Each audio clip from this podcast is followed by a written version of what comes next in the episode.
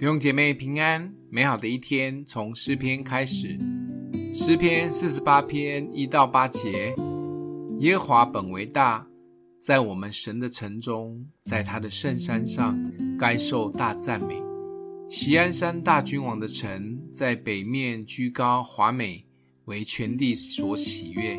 神在其宫中自显为避难所。看哪，众王会合，一同经过。他们见了这城，就惊奇丧胆，急忙逃跑，好像在那里被战兢疼痛抓住，好像惨难的妇人一样。神啊，你用东风打破他拖的船只。我们在万军之耶和华的城中，就是我们神的城中所看见的，正如我们所听见的，神必建立这城，直到永远。这一篇诗被称为锡安诗，因为是以锡安为主题来称颂上帝。旧约的先知用锡安山来预表耶路撒冷。锡安这一个词在圣经中出现一百五十多次，而锡安的预表有许多的说法，有说锡安是圣殿和皇宫的所在地，锡安是以色列百姓一种实体的名字。西安也被用来指上帝的全部子民，甚至这个名字被用作指地方教会的建筑物。总之，西安预表神的家、神的殿，但建筑其实不是重点，重点都是有神的同在。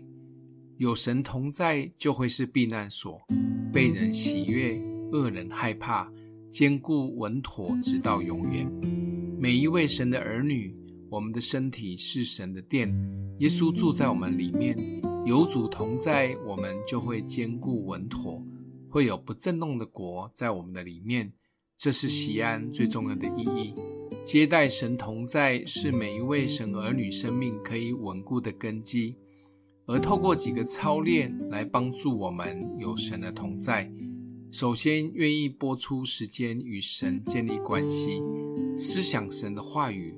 操练聆听神的声音，记下神在我们身上的作为。总之，只要有神同在，就是一切的保障，很稳妥的。今天默想的经文，我们在万军之耶华的城中，就是我们神的城中所看见的，正如我们所听见的，神必建立这城，直到永远。我们一起来祷告。爱我们的父，我们渴慕你的同在，求主帮助我们在你的同在中过每一天的日子，无论高山低谷，都有你的保护。奉耶稣基督的名祷告，欢迎分享出去，愿上帝祝福你哦。